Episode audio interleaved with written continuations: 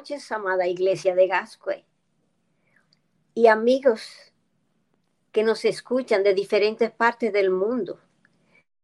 Dios les bendiga a todos y que todos puedan sentirse bienvenidos a esta programación especial de esta semana de mayordomía.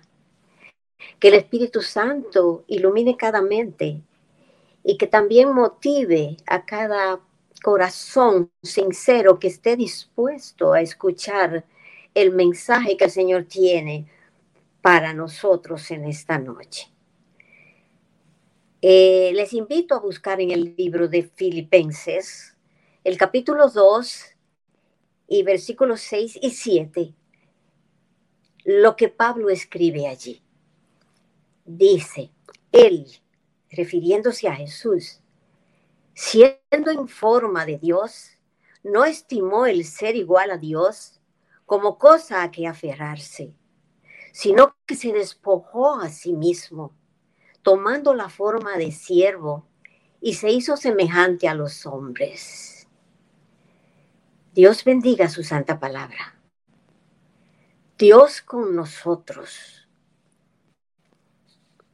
Cuando el grande visitó al pequeño, en todas las religiones del Medio Oriente, podemos observar que los seres humanos, podríamos llamarle los pequeños, tratan de visitar a los grandes, a sus dioses respectivos, y le llevan alimentos y le llevan ofrendas como si sus dioses tuvieran hambre. Sin embargo, en la religión cristiana fue el grande Dios quien decidió visitar personalmente al pequeño, a nosotros. ¡Qué privilegio! ¡Qué privilegio tan grande! Dios entre nosotros, Emmanuel. El Señor vino a visitarnos hace unos dos mil años, desde su santa y gloriosa morada en algún lugar del cosmos, el Señor traspasó los cielos eternos y descendió al nivel más bajo de los seres humanos. Cuando en ese descenso Él llenó de gloria el atrio de la tierra. Vino a, vivir, a convivir con la raza humana. No se quedó en el nivel de los ángeles, no socorrió a los ángeles caídos, fue hecho menos que los ángeles, según se registra en Hebreos 2.9, donde dice que fue, Jesús fue hecho un poco menor que los ángeles. Pero para poder descender, lo hizo realmente con un hecho trascendental, un hecho maravilloso que se llama la encarnación. Escuchen cómo se describe ese evento, ese hecho en la Biblia, según lo cuenta el apóstol Pablo en su primera carta a su hijo Timoteo, en el versículo 3, en el capítulo 3, versículo 10, 16. Allí Pablo dice, Dios fue manifestado en carne. Y el mismo apóstol presenta ese hecho maravilloso a la iglesia de Filipos de la siguiente manera, en Filipenses 2, 6 y 7, que es el versículo base de nuestro estudio en esta noche. Él, refiriéndose a Jesús, siendo en forma de Dios, no escatimó el ser igual a Dios como cosa que aferrarse, sino que se despojó a sí mismo, tomando la forma de siervo y hecho y se hizo semejante a los hombres. Cuánta condescendencia tuvo el Señor con la raza caída. Cuánto amor ha mostrado el Todopoderoso por esta raza humana. Pero escuchen cómo lo, como lo expresa el apóstol Juan, el amado, en el libro Juan 1, 14, dice, y el verbo se hizo carne y habitó entre nosotros, lleno de gracia y de verdad, y vimos su gloria, gloria como del unigénito del Padre. La encarnación es el hecho más maravilloso en la historia del universo. La encarnación del Hijo de Dios es un misterio, un misterio que perdurará por siempre, por los siglos de los siglos. Al humanarse, Jesús se convirtió en el vínculo que unirá para siempre, por los siglos eternos, al cielo con la tierra.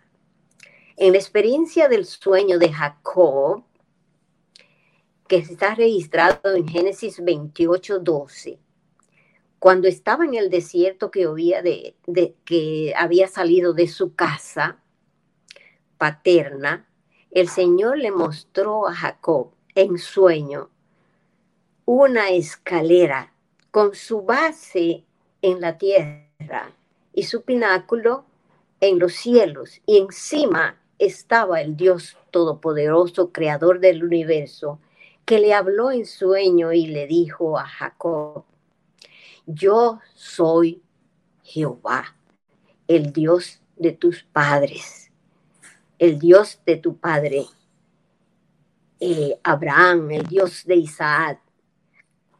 Como estuve con ellos, voy a estar contigo. Jacob despertó de su sueño y esa escalera que unía al, a la tierra con el cielo es Jesús. Dice que ángeles subían y bajaban por esa escalera en el sueño que él vio, para tratar de entender un poquito la encarnación del Hijo de Dios.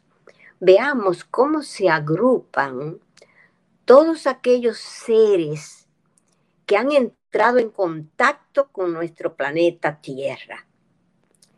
Estos seres se agrupan en tres categorías. La deidad, que está formada por el Padre, el Hijo y el Espíritu Santo, por tres personas. El Padre, y el Espíritu Santo que crearon nuestro mundo. Son seres morales, perfectos. Nunca pecan. El otro grupo de seres que está interactuando con la tierra son los espíritus que son formados por ángeles y por demonios. Son también seres morales que pueden pecar, pero si pecan no pueden ser redimidos. El tercer grupo de este tipo de seres que entran en contacto con la tierra son los seres humanos. También son seres morales que pueden pecar, pero a diferencia de los ángeles, si pecan, pueden ser redimidos. Esto nos da un poquito de ventaja sobre los ángeles. Entendiendo esto, volvamos al verso que dice, Él, siendo en forma de Dios, no escatimó el ser igual a Dios como cosa a que, aferrarse, sino que se despojó a sí mismo, tomando forma de siervo y hechos semejante a los hombres. Uno igual a Dios descendió. Uno igual a Dios descendió al lugar más bajo de los seres morales y se colocó en el terreno de los que tienen la posibilidad de pecar. Desde hacer, decide hacerse humano, uno con nosotros, uno que come, uno que tiene carne y hueso. Renunció a la alabanza inagotable de los seres celestiales. Renunció a sus privilegios divinos renunció al gozo de vivir en moradas santas, se despojó de su igualdad con Dios, se despojó de su cetro y su corona, decide hacerse humano, uno con nosotros, de carne y hueso. ¿Por qué lo hizo? ¿Por qué ese ser divino lo hizo? Renunció por amor a la raza caída. Renunció porque la raza humana había caído en pecado y se había separado de Dios. Eso le indujo a practicar el día a día de la humanidad. El humano llora, siente hambre, siente sed, come, bebe, se entristece, se regocija, se enoja, se turba, se conmueve. Jesús vino a experimentar eso, a experimentar ese día a día de la humanidad caída. Él vino para saber cómo siente un, humano cuando es vejado, cuando es flagelado. El pecado había generado una desigualdad radical entre Dios y la raza humana. Al hombre que Dios había creado a su imagen, se le introdujo un virus.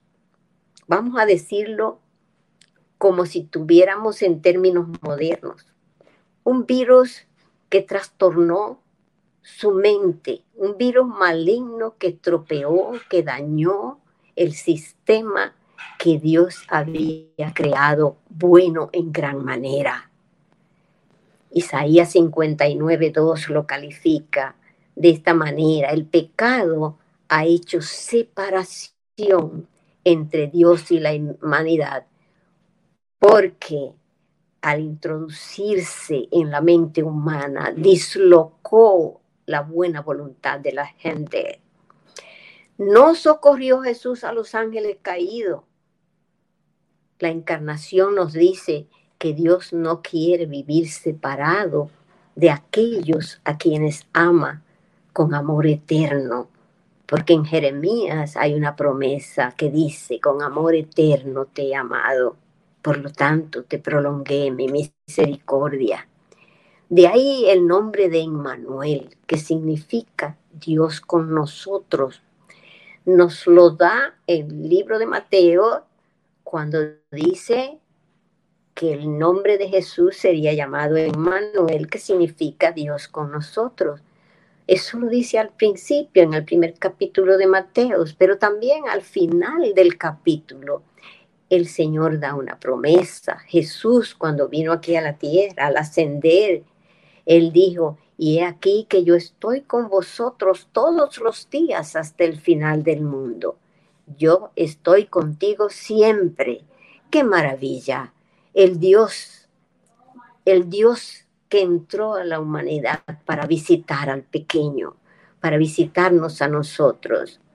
Nuestro mundo nos ha enseñado que lo grande radica en lo extraordinario. Y eso también los ha llevado al plano de la relación con Dios. Solo vemos lo poderoso, la, la intervención divina en los hechos portentosos como el, el cruce del Mar Rojo, como cuando se secó el Jordán. Solamente vemos esos hechos poderosos y también los milagros que son inexplicables de los relatos misioneros. Sin embargo, la encarnación nos pone en otro plano.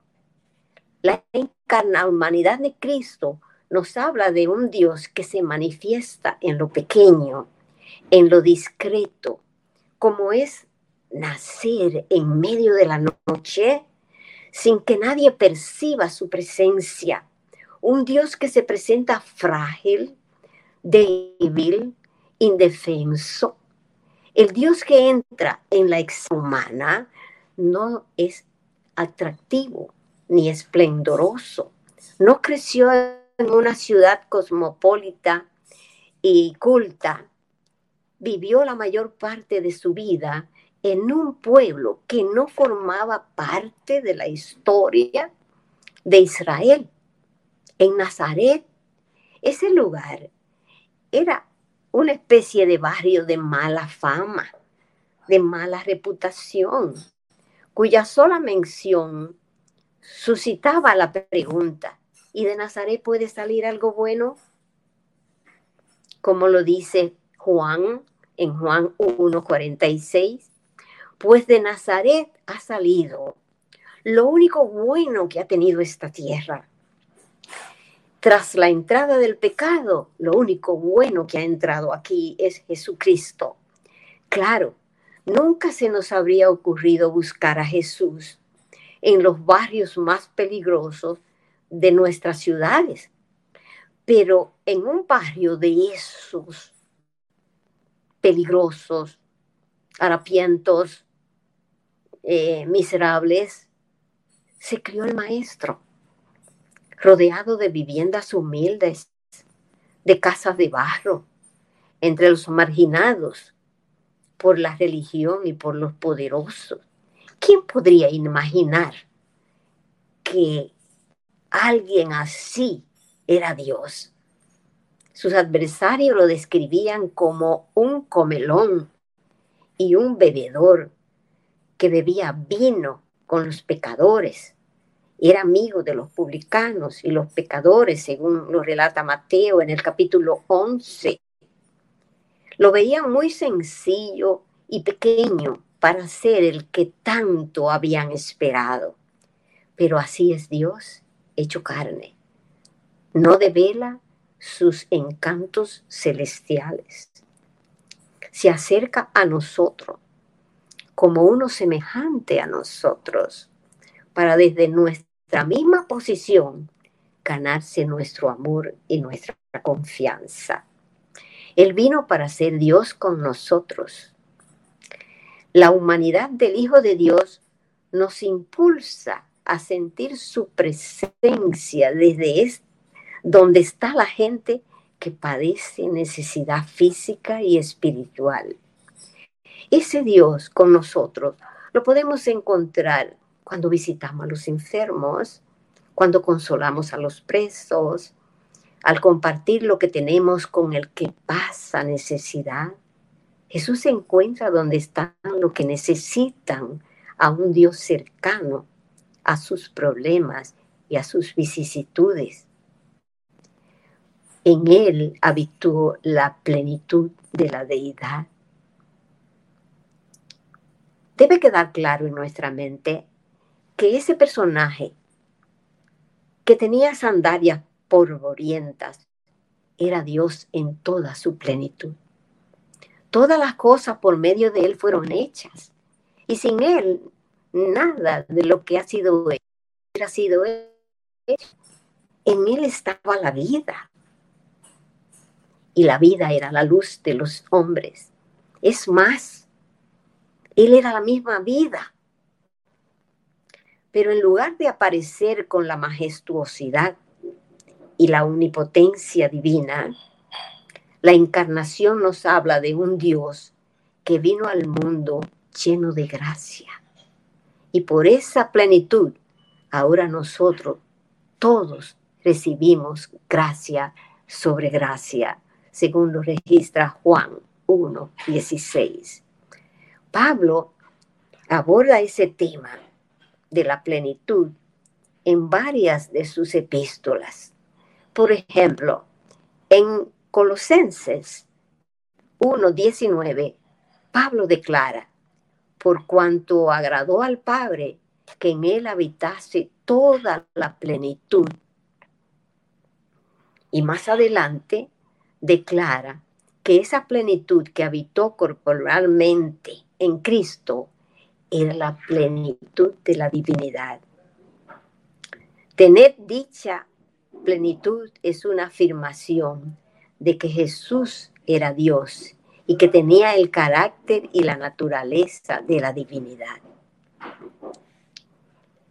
En tanto que en Cristo la plenitud de la divinidad habitó literalmente en su cuerpo, Pablo expresa que ahora Cristo puede habitar por la fe en nuestros corazones. ¡Qué maravilla! Como lo dice Efesios 3:17. que nosotros podemos ser llenos de toda la plenitud de Dios. También Efesios dice que ese Dios habita en nuestros corazones. Por tanto, somos capaces de comprender con todos los santos de todas las épocas cuál es la anchura, la longitud, la profundidad y la altura de conocer el amor de Cristo que excede a todo conocimiento. Los israelitas decían, Dios mora en el santuario. Vamos al santuario porque Dios mora en el santuario. Pero nosotros podemos decir con toda plenitud que la plenitud de Cristo, valga la redundancia, esa plenitud con la que Dios cubrió a su Hijo, por fe, ahora habita en nosotros. Somos tan valiosos que Dios encontró una manera de hacer en nosotros una morada. No en un templo hecho de mano, sino en el templo de nuestro corazón. La encarnación va más allá de la experiencia terrenal de Cristo y se extiende hasta su ministerio en el cielo. Porque Jesús está ahora mediando su sangre y mediando, intercediendo en favor de la humanidad caída. prestémosle atención a la declaración bíblica que dice, porque hay un solo Dios y un solo mediador entre Dios y los hombres, Jesucristo hombre. En primera de Timoteo 2:5, la mediación de Cristo en el santuario celestial es un evento que ocurre después de la resurrección, cuando Él ascendió a los cielos, según lo registra en el libro de los Hebreos, capítulo 8. Su función mediadora consiste en representar a Dios ante los seres humanos y a los seres humanos ante Dios. Pero de acuerdo con Pablo, Jesucristo realiza esa función como hombre. El apóstol indica que Jesús ascendió a los cielos con forma humana. Es decir, la humanidad del Hijo de Dios sigue siendo real ahora que habita en el cielo. Él descendió, adquirió la naturaleza humana y con esa naturaleza humana ascendió a los cielos. Es decir, que la raza humana está representada en los cielos por Jesús. Él es el vínculo que une a la tierra con al cielo con la tierra. Como humano, Cristo no se avergüenza de llamarnos hermanos. Él dice y proclama ante la corte celestial, Él dice, anunciaré a mis hermanos tu nombre. En medio de la congregación te alabaré. Hay un lazo de sangre que une al cielo con la tierra. Hay un vínculo eterno que nos hace miembros honorables de la familia celestial. Hermoso somos hermanos de Cristo. Y ese es Jesucristo hombre, el que intercede por nosotros en el santuario celestial. ¿Por qué? Porque nos ve como sus hermanos más pequeños. Aunque Él nunca pecó, sabe tratar con paciencia a sus hermanos terrenales que constantemente caen derrotados antes las tentaciones, Jesús se hizo humano para entendernos. Y ahora que nos entiende en forma humana, ascendió al santuario celestial para ser nuestro mediador, nuestro intercesor. Cuando un ángel entra al templo celestial, ve allí sentado a la diestra del Padre, del trono divino, a uno que se parece a nosotros. ¡Qué maravilla! Grande es el misterio de la piedad. La encarnación constituye el más grande ejemplo de renuncia que haya visto el universo. En ese proceso, Dios se despojó a sí mismo, entregó lo mejor que tenía por nosotros. Sufrió la cruz para tener el gozo de vernos como hombres y mujeres que disfrutan de la salvación. El cielo demostró que vive en armonía con la ley del renunciamiento por amor. Pero esa ley no solo rige la esfera celestial, esa ley también nos rige a nosotros. Y nosotros hoy lo demostramos también. En Cristo el Padre nos lo dio todo ahora también en Cristo nosotros debemos darle todo al Padre.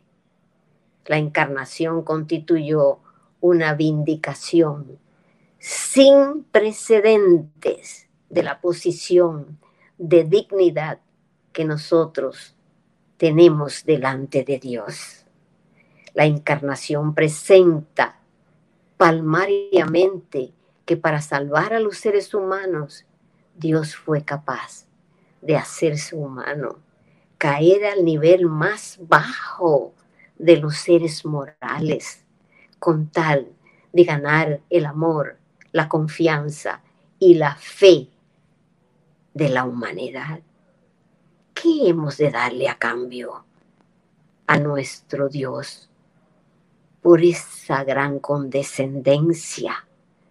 de venir a tomar la raza pecaminosa, de venir a sentir como siente un humano, a llorar como llora un humano, a estar entre los hombres y ver el rechazo de la humanidad a ese sacrificio infinito que ha dado con tal de poder salvar a la humanidad y de entrar al cielo como precursor de la raza humana, ¿qué harás tú? ¿Qué haré yo? ¿Qué hará mi amada iglesia de Gascue? ¿Qué, ¿Qué harán nuestros amigos oyentes? ¿Despreciarán como despreciaron los judíos y los israelitas en los tiempos de Cristo a este santo que decidió humanarse para vivir con nosotros. Ese era su deseo cuando le dijo a Moisés, háganme un santuario que yo voy a habitar en medio de mi pueblo. No quería dejarnos solos.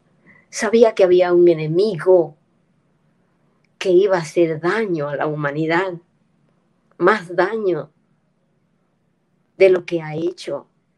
Lo hizo al Hijo del Hombre.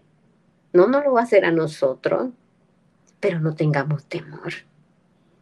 Tenemos un representante en los cielos, un abogado en las cortes celestiales que ha dado su sangre para que yo no muera eternamente, que ha dado su sangre para elevarme hacia su posición, para elevarme por encima de los ángeles, para elevarme al trono de la gracia y abrirme un camino para que yo pueda interceder no solamente por mis familiares, sino por todos aquellos que quieren y desean tener una vida mejor.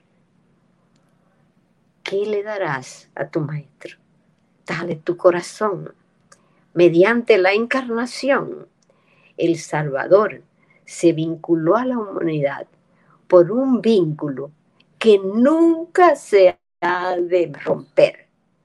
A través de las edades eternas queda ligado a nosotros con esa marca indeleble de la humanidad.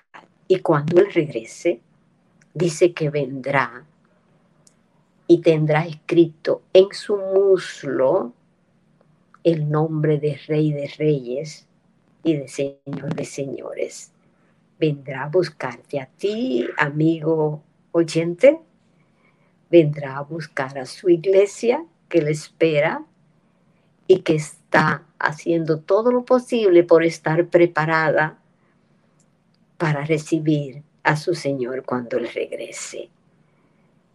Dale tu vida para que esa vida viva eternamente en el reino de los cielos, con Jesús, a quien le amamos sin haberle visto. Dios les bendiga y le dé una noche feliz y un deseo sincero de aceptar a Jesús como su Salvador personal.